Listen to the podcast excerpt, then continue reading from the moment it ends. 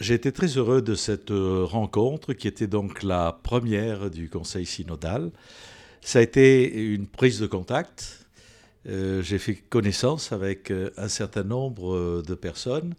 Il y en a que je connaissais, d'autres que je voyais pour la première fois.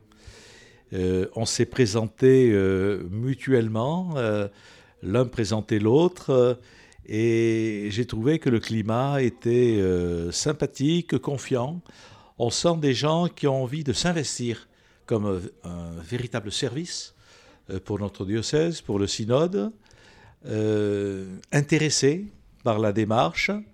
Et donc pour moi, ça, je trouve que c'est très prometteur euh, par rapport à l'avenir. La deuxième chose que je dirais, outre la, donc la connaissance mutuelle, c'est que on s'est mis tout de suite à travailler.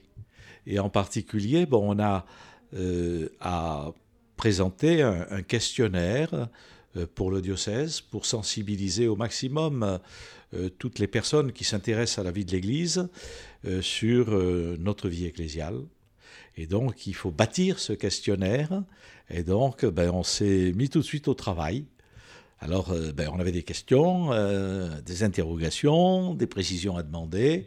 Et puis, chacun est reparti avec une partie du travail à poursuivre comme une espèce de copie à rendre pour le, 15 février.